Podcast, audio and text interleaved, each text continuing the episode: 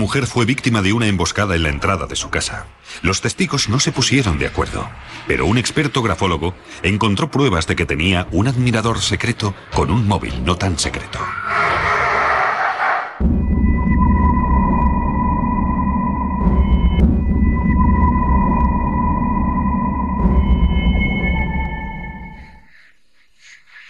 En el siglo XIX, Manchester, Connecticut, era la capital mundial de la seda. Hoy en día, las fábricas se han convertido en apartamentos y la ciudad florece con nuevas inversiones. Creo que rondamos los 58.000 habitantes. Tenemos un gran parque comercial en la zona norte de la ciudad que atrae a mucha gente. En Manchester vivían Gail y Doug Islip, casados desde hacía algo más de tres años. Ambos tenían hijos ya mayores de anteriores matrimonios. Era la abuelita de todo el mundo.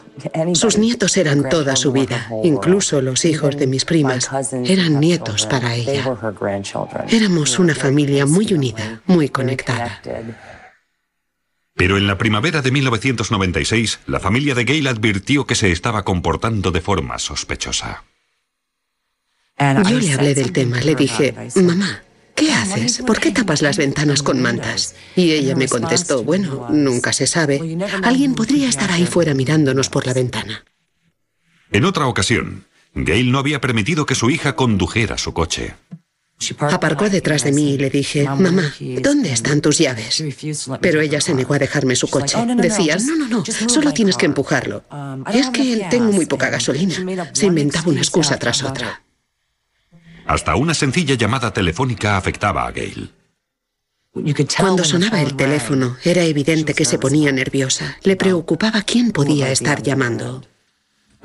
Supongo que creía estar protegiéndonos, evitando que nos expusiéramos a cualquier peligro a nuestro alrededor. El 30 de abril de 1996, Gail terminó su turno en los grandes almacenes Walmart hacia las 10 de la noche y se marchó a casa. Su marido Doug dijo que oyó el coche de Gail que entraba en el camino enfrente de su casa. Luego escuchó una conmoción. Salió afuera y vio a un hombre armado con una escopeta al lado del coche de Gail. Corrió a llamar a la policía. Servicio de emergencias de Manchester. Se ha producido un atraco. Creo que alguien ha disparado a mi mujer. Acabo de ver a un hombre enmascarado ahí fuera. Al llegar, la policía descubrió que Gail Islip había recibido múltiples disparos en la cabeza y había muerto en el acto. Los investigadores encontraron siete cartuchos usados del calibre 22 alrededor del coche. Había sido muy de cerca, algo muy personal, y había indicios de que varios de los disparos habían sido a bocajarro. Y la policía observó que el marido de Gail, Doug, sostenía un revólver del 22 en la mano, un arma del mismo calibre que la que había servido para asesinar a su mujer. Bueno, es normal. Había sido un tiroteo y él estaba allí con una pistola en la mano. Entonces, es lo primero que tienes que investigar, por supuesto. Doug afirmó que había ido a buscar el revólver después de haber llamado a emergencias.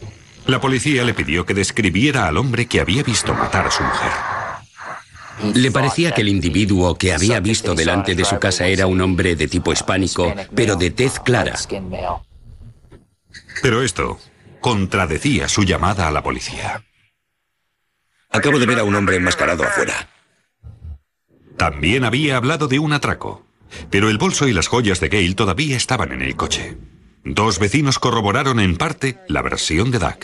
Habían oído los disparos y un coche que se marchaba a toda prisa. Fue un shock espantoso, sobre todo en este barrio. Otro testigo vio un coche blanco que se marchaba de allí. Sin embargo, en algo coincidía todo el mundo. A Gail Isley no se le conocían enemigos. Ni se te ocurriría pensar, vaya, alguien debe estar acechando a mi madre. Es que ni se te pasaría por la cabeza. Lo primero que pensé fue, ¿cómo demonios vamos a resolver este caso? Porque al principio no teníamos nada. Cuando la policía llegó al lugar donde Gail Islip había sido asesinada, su marido Doug llevaba una pistola del calibre 22 en la mano, el mismo tipo de arma utilizada en el asesinato. Pero la pistola estaba cargada. Y además, Este modelo no expulsaba los cartuchos usados como el que había sido utilizado en el crimen, de manera que Doug fue eliminado como sospechoso. Ese asunto no tenía pies ni cabeza. Los Lip parecían ser un matrimonio normal y corriente que se ocupaba de sus asuntos, que no se metía en líos. Gail era una madre abnegada, eso era obvio, y una abuela abnegada. El asaltante disparó siete veces muy de cerca. Cinco disparos alcanzaron a Gail Islip en la cabeza. Una de las posibilidades que tuvimos en cuenta fue que quizás se tratara de algo relacionado con una pelea de tráfico. Quizá había cortado el paso a alguien de camino a casa y esa persona había terminado siguiéndole y disparándole. Los familiares y amigos de la familia contaron a la policía que Gail Islip no tenía enemigos conocidos, por lo que empezaron su investigación hablando con los colegas del trabajo de Gail. Era un grupo de investigadores fuera de serie. Paul Lombardo se fue a Walmart a la mañana siguiente, a las 7 de la mañana, cuando abrían los almacenes, y empezó a entrevistar a los colegas de Gail. Gail trabajaba en el departamento de calzado y había dicho a sus colegas que otro empleado la estaba molestando. Creo que algunas de las palabras que utilizaron los empleados fueron que esta persona estaba enamorada de la señora Islip y no dejaba de hablarle y molestarle. El empleado era Tyron Montgomery, de 25 años. Gail le doblaba en edad, pero eso no parecía disuadirle. Los días en que libraba, Montgomery iba a los grandes almacenes, al departamento de zapatería, y seguía todo el rato a Gail mientras ella trabajaba. Era obvio que estaba enamorado de ella. Pero sus sentimientos no eran correspondidos.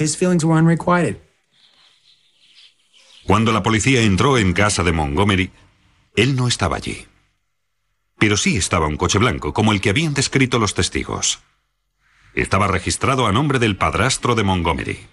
En el interior del coche, en el cenicero, la policía encontró los restos de una nota parcialmente quemada y varias páginas de notas intactas. Perros. Llevar gas lacrimógeno y cinta adhesiva para cerrarles el morro. Utilizar una excusa, vengo a devolverle el plato del pastel. Limpiar bien todas las armas. Comprar un punzón para el hielo en ferretería. Inmovilizarle y clavarle el punzón en el oído. Parecía una lista de la compra o un recordatorio criminal. Pero, ¿por qué hablaba en masculino de la víctima? ¿Quizás se proponía matar al marido de Gail? En aquel momento no teníamos la posibilidad de hablar con él de este asunto, por lo que tuvimos que encontrar otras formas de relacionar estas notas con Tyron. De manera que mandaron la nota al grafólogo forense Jim Streeter, especializado en examinar documentos junto con muestras de la letra de Tyron, sacadas de su solicitud de empleo en los grandes almacenes. Observé enseguida numerosas características en su caligrafía. Por ejemplo, en esta letra, de estilo tipográfico, las J mayúsculas eran casi cursivas. A menudo casi parecían una letra L, una L cursiva. Eso en cuanto a una letra.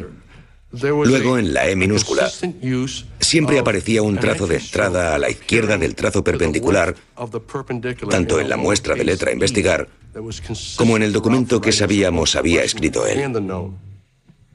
Streeter llegó a la conclusión que Tyron Montgomery había escrito la lista criminal. Pero ¿dónde estaba? Los investigadores averiguaron que había ingresado por su propia voluntad en un hospital psiquiátrico local poco después del asesinato de Gail Sleep. Al parecer había comentado al personal del hospital que un amigo suyo acababa de morir y que tenía ideas suicidas. ¿Pero no sería una estratagema para no tener que hablar con la policía? Un acto violento como este afecta a tanta gente. Y este acto destruyó el centro de nuestro mundo. Ella era el centro de nuestra familia. El principal sospechoso del asesinato de Gail Islip era su colega en el trabajo, Tyron Montgomery, de 25 años. Al parecer, Tyron Montgomery trabajaba en el departamento contiguo al de la señora Islip. No tenía ningún antecedente policial, pero era uno de esos empleados de los que todos dicen que es un poco raro, distinto de los demás de alguna manera. Según sus colegas, Montgomery había pedido varias veces a Gail Islip que saliera con él y se había comportado de una forma muy rara cuando ella le había rechazado. En una ocasión iban en coche. Ella le acompañaba a él o viceversa, y él se sacó una pistola de aire y dijo, ¿ves qué fácil sería secuestrarte? Y le clavó la pistola en las costillas, más o menos con estas palabras. Era un chico muy joven, 25 años. Mi madre tenía 54. Tenía una familia, estaba casada, con hijos adultos, mayores incluso que él. ¿Cómo se imaginaba que podía haber terminado todo eso? Gail nunca presentó una denuncia oficial, aunque sus colegas dijeron que se habían producido numerosos incidentes. En varias ocasiones la había invitado a cenar y ella le había rechazado. Una persona dijo haber visto cómo él le pasaba el brazo por los hombros y cómo ella se lo había apartado. Era obvio que en aquellos momentos estaba viviendo una especie de fantasía que creía en la posibilidad de que ella aceptara irse con él.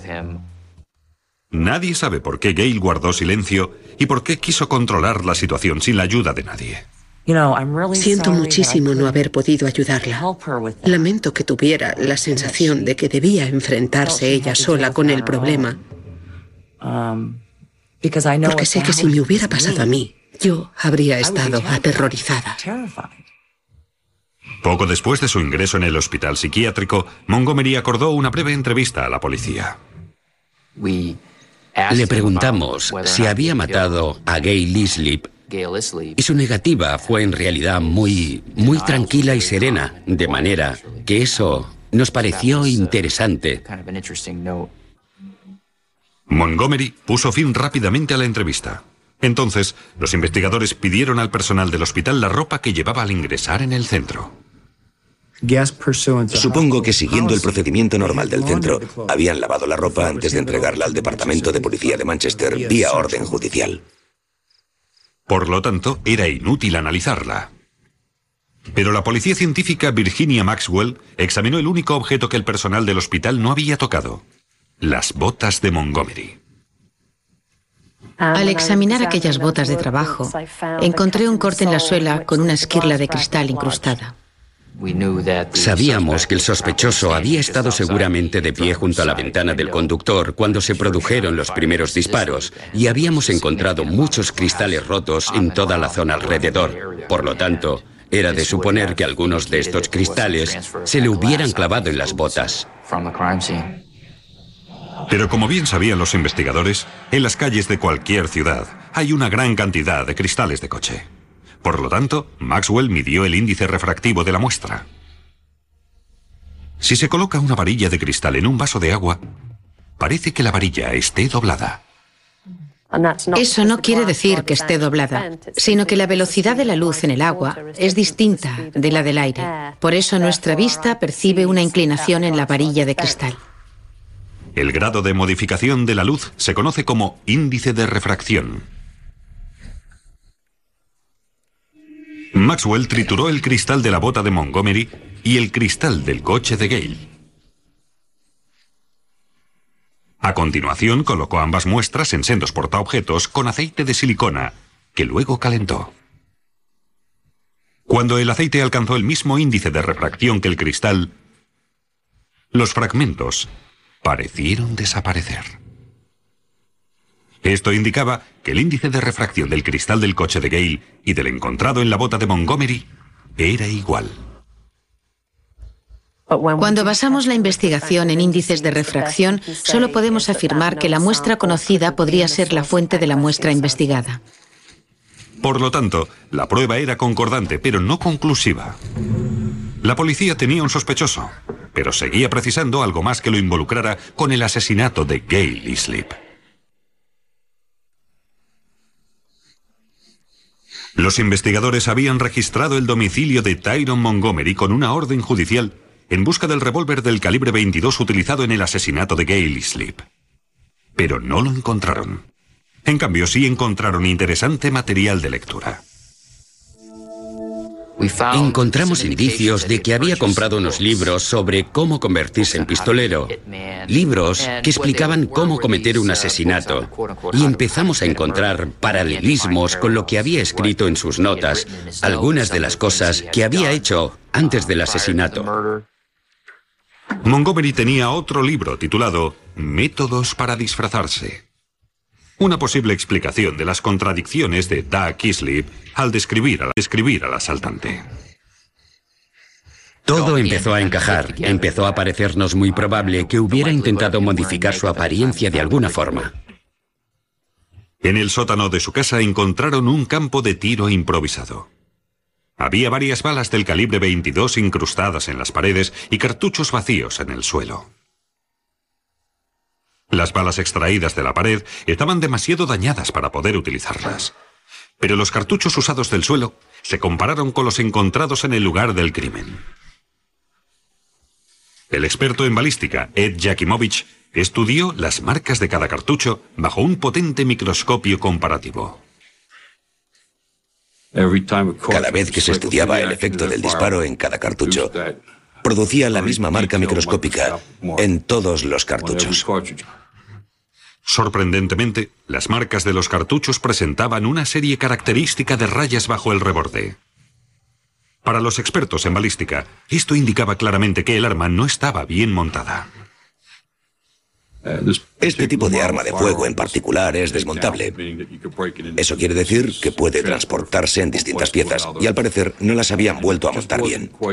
Quien quiera que la montase no había encajado bien el armazón con el cañón, por lo que quedaba un espacio de un milímetro más o menos entre el armazón y el cañón de la pistola. Las pruebas de balística demostraban claramente que el arma de fuego disparada en el sótano de la casa de Montgomery era la misma que había servido para matar a Gail Islip. La fiscalía asumió que Montgomery se había enfadado porque Gail Islip seguía rechazando sus insinuaciones, por lo que había concebido un plan para asesinar al marido de Gail con un punzón de hielo y secuestrarla a ella a punta de pistola.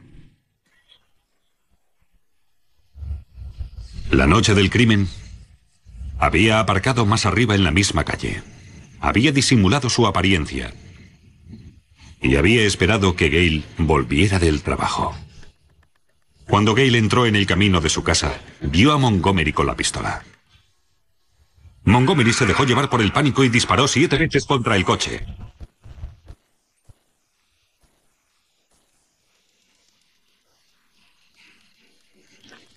En su huida, una esquirla de cristal se le clavó en la boca. Las notas escritas en el coche los cartuchos en el sótano y el cristal en su bota le involucraron definitivamente en el asesinato. Vas encontrando piezas sueltas y cuando empiezas a unirlas, te das cuenta de que forman una prueba muy consistente. Tyron Montgomery fue detenido y acusado de asesinato. Aunque no necesitaran información sobre cómo había conseguido el arma homicida, querían encontrarla. De manera que volvieron a interrogar al jefe del departamento de armas de fuego en los grandes almacenes donde trabajaba Montgomery. Y esta vez, el encargado reconoció que Montgomery había comprado un rifle del calibre 22 poco antes del asesinato de Gailey Sleep. Montgomery le había dicho que quería utilizarlo para cazar. No creo que puedas derribar a un ciervo o a un alce con un rifle del calibre 22. Quizá puedas cazar una ardilla o un conejo, o quizá un faisán si tienes buena puntería, pero no cazarás ninguna pieza de caza mayor en esta zona del país con un rifle del calibre 22. Cuando el responsable se había enterado de que Gail Islip había muerto asesinada con un arma del calibre 22, se había asustado y había modificado los libros de registros. Montgomery se habría beneficiado de esta trampa, puesto que así no habría quedado constancia alguna de que este rifle se hubiera vendido en aquel establecimiento. Ahora, al conseguir el número de serie del rifle, la policía pudo encontrarlo. Lo tenía un hombre que lo había comprado de segunda mano. Las pruebas de balística demostraron que era el arma del crimen. Y que no estaba bien montada. Si observas este lado del cartucho, o la superficie de la circunferencia, la marca más obvia en este caso en particular era la marca accidental debido al montaje deficiente de este rifle. En octubre de 1997, Tyron Montgomery fue declarado culpable de asesinato con premeditación y condenado a 65 años de cárcel. Nadie sabe por qué alguien como Montgomery había podido creer que sus planes de secuestro tenían probabilidades de éxito. Pero la ciencia no había dejado lugar a dudas. En ciertos aspectos lo había planificado mucho y en otros su planificación era bastante patética. Sus intentos para borrar las pistas eran bastante patéticos. Esta investigación se solucionó con un trabajo de equipo mucho más que cualquier otro caso de mi larga carrera de detective. Tuvimos suerte de que pudieran guardar ciertas pruebas, que pudieran analizarlas y que pudieran deducir entonces ciertos hechos indiscutibles. Así, la acusación lo tuvo mucho más fácil para conseguir que le declararan culpable.